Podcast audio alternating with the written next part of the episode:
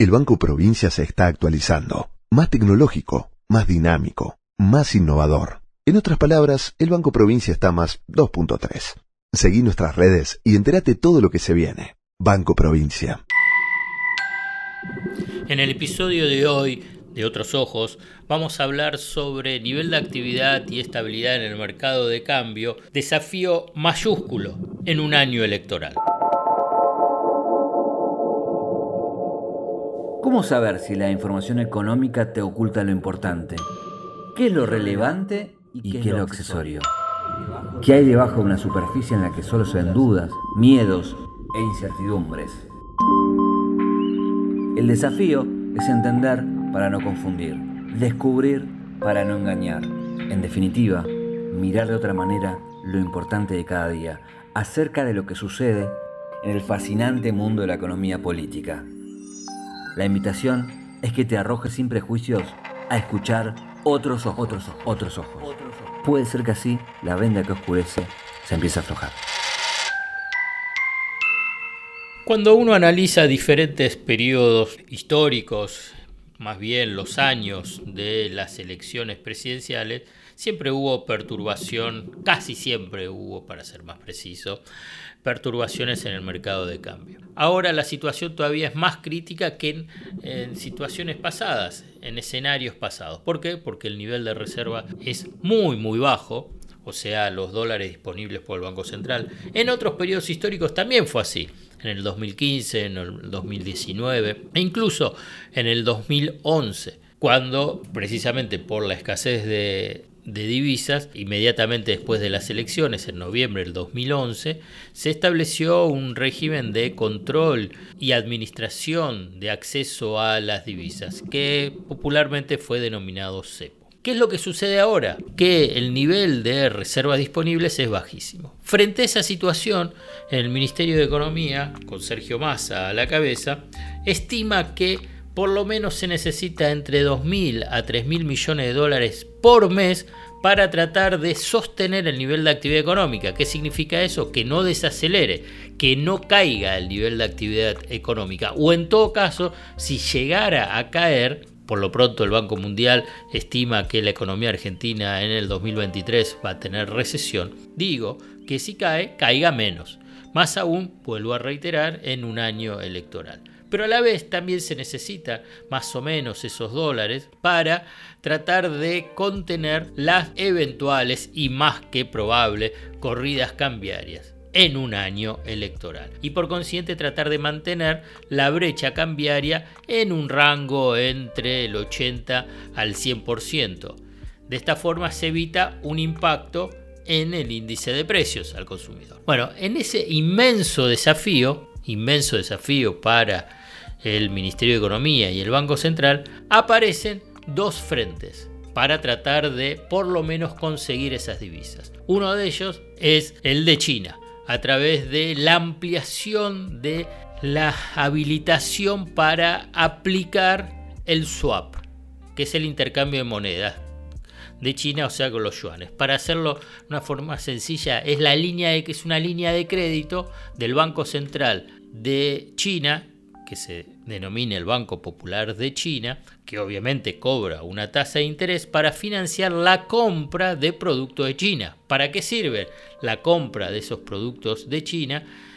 Si están vinculados con el nivel de actividad económica, es para tratar de mantener el nivel de actividad económica. Es lo que yo te mencionaba al comienzo. Pero también para qué, ¿Qué es lo que, de acuerdo a lo que informó el Ministerio de Economía, es que también se consiguió la autorización para habilitar la intervención en el mercado de cambio con parte de ese, ese swap de China. Más o menos en total suman 10 mil millones de dólares, obviamente equivalente en yuanes. También se sabe que si se habilita esa, esa utilización de yuanes, además de la tasa de interés que cobra el Banco Popular de China, que por lo menos se estima en el 6,5% anual, también la operación de conversión de yuanes a dólares para intervenir en el mercado tiene un costo. Bueno, esto por un lado, o sea, 10 mil millones que se le muestra al mercado que están disponibles. vuelvo a repetir, para mantener el nivel de actividad económica, para intervenir en el mercado de cambio. Pero también aparece la otra parte de esta jugada o de esta estrategia financiera, que también es, si quieren, de política, de geopolítica internacional y de geopolítica, que es Estados Unidos. Estados Unidos, obviamente, con el Fondo Monetario Internacional. Se sabe, y lo reitero una y otra vez, que quién es el dueño del Fondo Monetario Internacional, Estados Unidos. Entonces aquí aparece otro tipo de negociación que es la de la posibilidad del adelantamiento de los desembolsos de dólares previstos a lo largo de todo este año para junio, comienzo de julio, unos 10 mil millones eh, de dólares. ¿Para qué van a servir? Gran parte para pagar los vencimientos de capital e intereses previstos en el cronograma de pagos del crédito este insólito dado al gobierno de Mauricio Macri y refinanciado por el gobierno de Alberto Fernández. Pero ¿qué es lo que pide? ¿Y qué es lo que se está negociando y que probablemente se llegue a un acuerdo? Es que una parte de ese adelanto de desembolso se pueda utilizar para qué? Para intervenir en el mercado de cambio. ¿Qué significa esto? Es tratar de manejar y administrar la brecha cambiaria, evitar que haya suba imprevistas de los tipos de cambio paralelos que afecte y, e influya sobre los precios. Esta es la estrategia de cortísimo plazo. Cortísimo plazo pensando en las elecciones paso y obviamente después de aquí hasta el 10 de diciembre. Pero para cerrar y para dar cuenta que esto es una estrategia de, si quieren, llamémosla de emergencia. De emergencia. Pero hay después una cuestión de urgencia pero ya una urgencia que viene para el 2024 y que para mí se extiende ya para los próximos años. En la mayoría de las propuestas económicas que están circulando, ¿qué es lo que dicen? Que se necesita un plan de estabilización. Ahora bien, en ese plan de estabilización todos ofrecen recetas para las conocidas variables del tablero macroeconómico a saber qué hacer con el cepo, o sea, el grado de apertura de la cuenta capital de la balanza de pago y la brecha cambiaria, qué hacer con el gasto público y la magnitud del déficit fiscal, la emisión monetaria, cómo administrar los subsidios a las tarifas de servicios públicos, la política de ingresos, precios, salarios, o sea, ahí la inflación, la deuda en pesos, entre otras variables.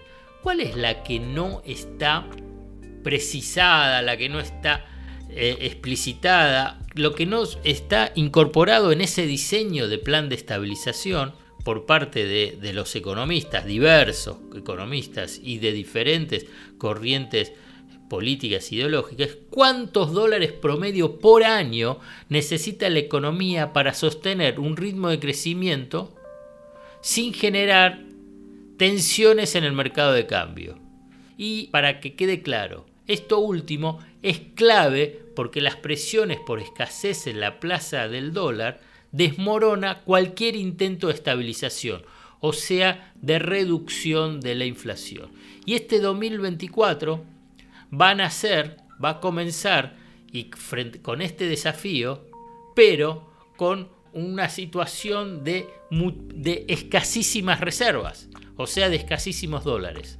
O sea que hay un aspecto crucial de corto plazo que vuelvo a reiterar que hay que tenerlo en el foco, es cuántos dólares necesita un plan de estabilización para permitir el salto cualitativo en el desarrollo que permita relajar la restricción externa. Es un buen interrogante para ver si los economistas que pululan por los medios de comunicación y están en las fuerzas políticas que prometen estabilizar la economía por lo menos puedan ofrecer o en todo caso interpelarlo para que lo informen. El Banco Provincia se está actualizando, más tecnológico, más dinámico, más innovador. En otras palabras, el Banco Provincia está más 2.3. Seguí nuestras redes y entérate todo lo que se viene. Banco Provincia. Hasta acá llegamos hoy. Otros ojos te propone escuchar algo diferente para entender algo diferente del torbellino de noticias diarias que nos atraviesa en el mundo de la economía política. Hasta el próximo episodio.